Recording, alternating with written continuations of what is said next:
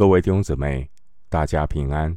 欢迎您收听二零二二年十月十三日的晨更读经。我是廖贼一牧师。今天经文查考的内容是《创世纪》三十四章一到十七节。《创世纪》三十四章一到十七节内容是雅各的女儿底拿被示剑玷辱。首先，我们来看《创世纪》三十四章一到四节。利亚给雅各所生的女儿底拿出去，要见那地的女子们。那地的主希未人哈姆的儿子事件看见他，就拉住他，与他行淫，玷辱他。事件的心细恋雅各的女儿底拿。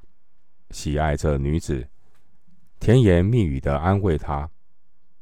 示剑对他父亲哈姆说：“求你为我聘这女子为妻。”弟兄姊妹，雅各他住在示剑，没有前往伯特利还愿。示剑象征是雅各对诱惑的妥协，妥协的结果。就是罪恶带来的影响。雅各原本蒙召回来，他应该先到伯特利还愿，但他留在示剑。示剑距离伯特利其实只有一日之遥。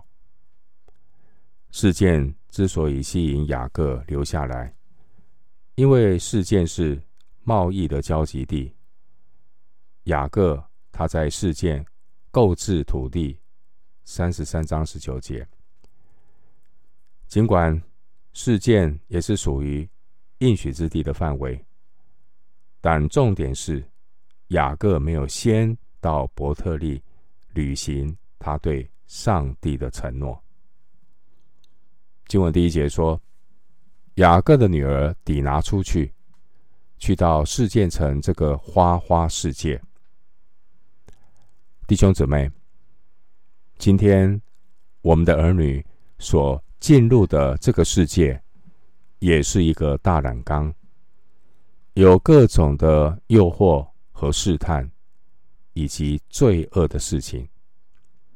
做父母的要常常的为在世界里的儿女祷告。雅各的女儿并没有告知父母。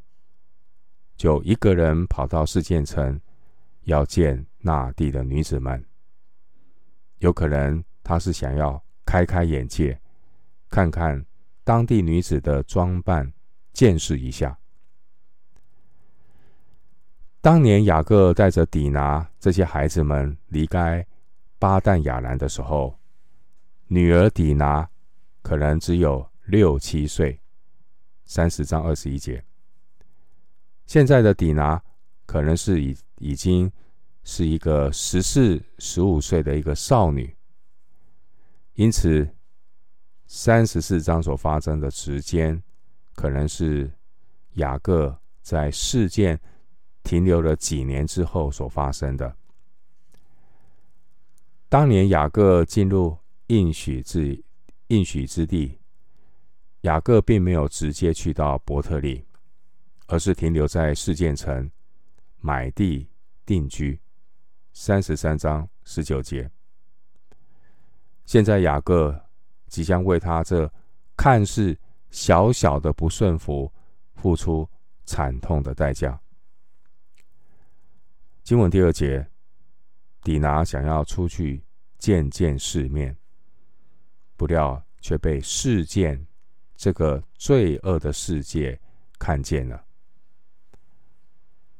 弟兄姊妹，儿女是神托付给我们的产业。我们固然不是把儿女养在温室里，但基督徒的父母一定要尽力帮助儿女与神建立美好的关系。当儿女出去的时候，进入这个世界，才不至于被世界迷惑。经文第二节说，哈姆的儿子示剑看见他，就拉住他，与他行淫。弟兄姊妹，全世界都握在恶者的手下。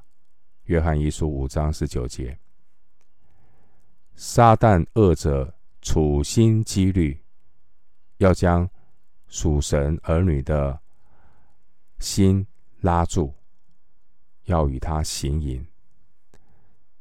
这些淫乱的行为，包括崇拜偶像、爱慕虚荣。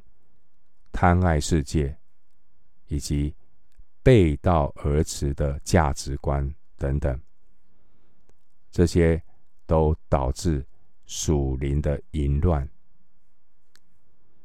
经文第二节说，那地的主指的是酋长之类的领袖人物，可见事件和他父亲哈抹在当地的影响力。第二节，西魏人是迦南的后代。散居在迦南地。当雅各的女儿底拿被男子事件玷污之后，底拿他人还在事件的家中。这个男子事件虽然很喜欢底拿，可是他却是霸王硬上弓的方式玷污了底拿这个纯洁的女孩。事件就是典型一个血气方刚的年轻人，他喜欢底拿，却是用强暴的方式来占有底拿。事件不单玷污了底拿，事件也得罪了雅各全家。事件这个冲动的年轻人，给他自己的家庭和雅各的家庭带来严重的伤害。事件虽然口口声声说他喜欢底拿，但再怎么说都不能够把喜欢底拿作为强奸底拿的借口。经文第三节，事件玷污底拿之后，他试图用甜言蜜语来安慰底拿。事件又央求他的父亲出面，正式来聘底拿为妻。经文第四节说：“事件对他父亲哈姆说，求你为我聘这女子为妻。求你为我聘这女子为妻。”原文并没有“求”这个字，表示事件这个年轻人。已经被父亲宠坏了。只要是他想要的，他就是要得到。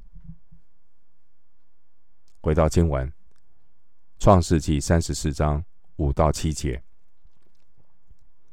雅各听见事件玷污了他的女儿底拿。那时他的儿子们正和群畜在田野，雅各就闭口不言，等他们回来。事件的父亲哈摩出来见雅各，要和他商议。雅各的儿子们听见这事，就从田野回来，人人愤恨，十分恼怒。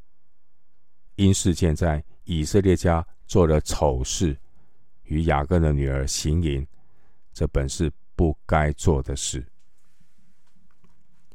经文第五节，雅各听到底拿。被玷污的消息，雅各一言不发。雅各他意识到情况的严重性，但雅各他三思而行。我们从后面三十四章三十节雅各所说的话可以知道，雅各似乎想要息事宁人。因为雅各估计，如果真的要和示剑人起干戈，雅各他没有把握。雅各虽然是忍辱负重，但雅各的儿子们，也就是底拿的兄弟们，却是咽不下这口气。雅各的女儿被人玷污，雅各这做爸爸的之所以忍气吞声，有可能是考虑到整个家族还要住在事件，和事件人做买卖，需要有立足之地。因为雅各平时可能和示剑城的人在牲畜交易方面有所来往。雅各对于这个突然出现的危机，他要采取怎样的对策，非常的重要，因为一个错误的决定就会带来严重的后果，甚至会影响整个家族今后的生存和利益。因此，雅各需要全家共同商议，谨慎决定。事件的父亲哈姆向雅各提亲。如果拒绝接受哈姆的提亲，可能会引发彼此的对立；但如果接受对方的提亲，这又违背以色列人不与外邦人结亲的家规。但雅各的儿子们却不是这样想，自己的妹妹。被人玷污，还要想那么多吗？孰可忍，孰不可忍？所以呢，怎么可以轻易的答应提亲这件事情？当时候，底拿还在事件的家中，跟玷污他的男人和男方的家人在一起。雅各家族现在的当务之急。就是救自己的女儿，救自己的妹妹，要怎样的使底拿安全的回家？这是非常棘手的问题。经文六到七节，雅各的儿子们是如何看待事件向自己的妹妹底拿所做的事呢？经文五节还有七节。描述这件事件，经文和雅各儿子们的描述是玷污、丑事、行淫。这也可以看出圣经对于奸淫有非常严厉的观点。这一起事件是是这一起事件呢，是有一个男子，他名字叫事件。他强暴了雅各的女儿底拿，这是一件丑事。我们来看这一件丑事的发生，经文怎么形容？经文第二节，他说：“事件先拉住底拿，拉住的含义就是带走、抓住的意思。”弟兄姊妹，我们要为下一代的年轻人祷告。用神的话装备他们，免得他们被世界拉住、带走。事件，他的确对底拿做了不该做的事。这个年轻人事件血气方刚，说他很喜欢底拿，因此事件要求父亲向底拿的家人提亲。而这个时候，事件还把底拿留在自己的家里，没有让他回去。因此，经文第七节，雅各的儿子们对于自己的妹妹被人玷污，还扣留在对方的家里，没有让他回来。第七节形容人人愤怒，十分恼怒。底拿的兄弟们，人人怒从心头起，火从胸中万分烧，兄弟们对亲姐妹被人欺负，满腔怒火已经到了无法控制的地步。今天中东的阿拉伯人认为啊，一个妹妹或是女儿被诱奸，比一个妻子的不忠更严重。他们认为一个男人可以休掉他的妻子，从此妻子就不再是他的人。但是亲姐妹或是女儿是家人的关系，是一辈子的关系。家人被欺负，有仇必报。雅各这个家族，他们面对事件的所作所为，雅各的儿子们真正在意的。是事件给这个家族带来的羞辱。至于要怎么处理才不会得罪神，雅各的儿子们并不在乎，甚至可以为达目的不择手段。而这样的态度，让他们在处理这件事情上犯了重大的错误，也因此种下祸根。创世纪四十九章七节。弟兄姊妹，以上的经文提醒我们，基督徒的行事为人要对准圣经真理，不能我行我素。回到经文，《创世纪》三十四章八到十节，哈摩和他们商议说：“我儿子示剑的心恋慕这女子，求你。”求你们将她给我的儿子为妻。你们与我们彼此结亲，你们可以把女儿给我们，也可以娶我们的女儿。你们与我们同住吧，这地都在你们面前，只管在此居住，做买卖，置产业。看到这段经文，好诱人的条件。八到十节，事件的父亲哈摩，他向底拿的父亲雅各和他的兄弟们提出让事件娶底拿的建议，但哈摩对于自己的儿子事件右肩抵拿这件丑事，却没有任何的道歉。事件的父亲哈摩还大言不惭地说。如果两家彼此结亲，对大家都有好处。今后啊，两个大家族可以通婚。那哈摩还承诺让以色列人在事件居住，并且可以自由的买卖贸易。但哈摩他不晓得，迦南地是神要赐给以色列人的应许地，并不是要赐给迦南人。他的话。已经是喧宾夺主了，而更关键的是哈摩这个人，他把话讲得很漂亮，其实哈摩这个人是诡计多端，并不诚实。我们从后面呢三十四章的二十三节，哈摩对自己族人所说的话，就可以知道，哈摩对以色列人所讲的这些漂亮的话。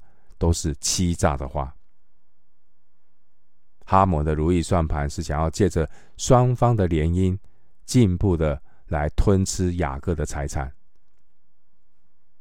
雅各如果相信这些卑鄙的迦南骗子，肯定不会有好下场的。回到经文，《创世记》三十四章十一到十二节，示剑对女儿的父亲。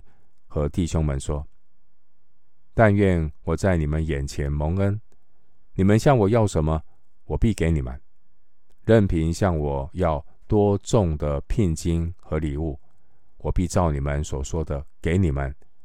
只要把女子给我为妻。”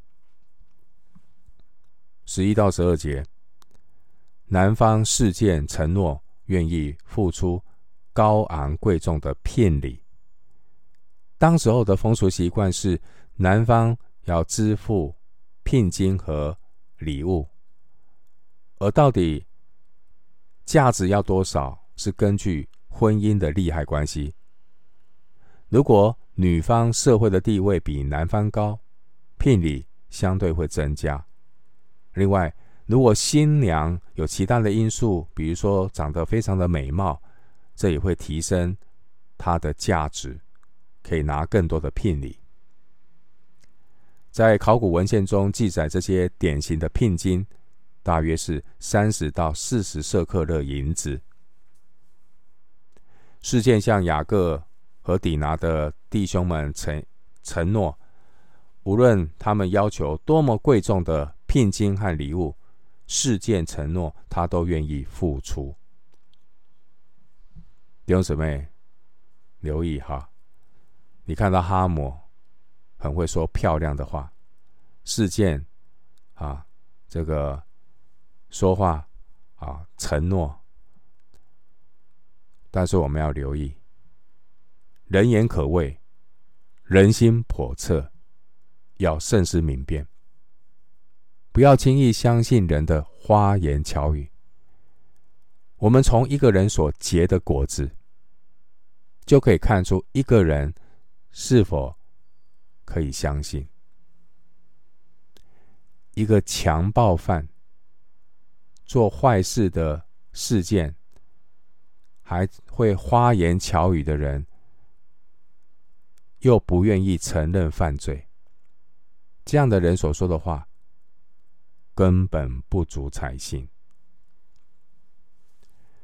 回到经文，《创世纪》三十四章十三到十七节，雅各的儿子们因为事件玷污了他们的妹子底拿，就用诡诈的话回答事件和他父亲哈摩，对他们说。我们不能把我们的妹子给没有受割礼的人为妻，因为那是我们的羞辱。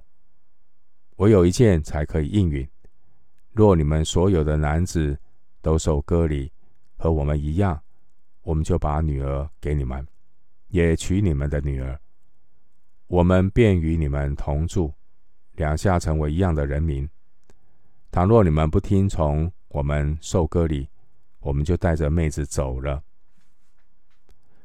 十三到十七节，雅各的儿子们，他们一心想要报仇，因此他们就用阴谋诡计来对付事件他们父子。他们要为妹妹报仇的怒火从心头燃起。底拿的兄弟们正策划着要以恶报恶，而当时候的雅各还被蒙在鼓里。雅各他保持沉默，想着要怎么样的解决问题。经文十三节一开始，底拿的兄弟们拒绝和示剑人通婚，拒绝他们的提亲。雅各的儿子们的理由呢是示剑人没有受过割礼。以色列人如果和没有受割礼的人通婚，会让人笑话，也是得罪神。因此，雅各这些儿子们，他们千方百计的要说服示剑人答应他们的要求，接受割礼。其实，雅各的儿子们是有盘算的，他们并不是真的要与迦南人立约。雅各儿子们这一种欺骗的行为，就好像得到了父亲的真传。过去，雅各也曾经以狡诈的方式，用正当的理由来做不正当的事。现在，名副其实是有其父必有其子。关于十五节的割礼，古代近东地区外邦人也会有割包皮这件事，但并不常见。雅各的儿子们要求示剑人行割礼，可能是担心示剑人不上当，因此就以全城的人要受割礼的条件来测试示剑人的诚意。割礼这种手术对成年男子来说，多少会带来身体上的痛楚。一旦受割礼，人会在几天之内无法正常的行动。雅各家族要求示剑城所有的成年男子必须行割礼。没想到事件他为了使自己得到抵拿为妻，就和他的父亲哈抹去鼓吹自己的族人接受割礼。雅各的儿子们按照世俗人的思维，叫做兵不厌诈，为达目的不择手段。弟兄姐妹，罪人的世界里充满了各种的勾心斗角、明争暗斗。牧师最后以一段经文作为今天查经的结论，彼此提醒。新约圣经雅各书三章十三到十八节。新约圣经雅各书三章十三到十八节。你们中间谁是有智慧、有见识的呢？他就当在智慧的温柔上。显出他的善行来。你们心里若怀着苦毒的嫉妒和纷争，就不可自夸，也不可说谎话，抵挡真道。这样的智慧不是从上头来的，乃是属地的、属情欲的、属鬼魔的。在何处有嫉妒纷争，就在何处有扰乱和各样的坏事。唯独从上头来的智慧，先是清洁，后是和平，温良柔顺，满有怜悯，多结善果，没有偏见，没有假冒，并且使人和平的，是用和平所栽种的异果。我们今天经文查考就进行到这里，愿主的恩惠平安与你同在。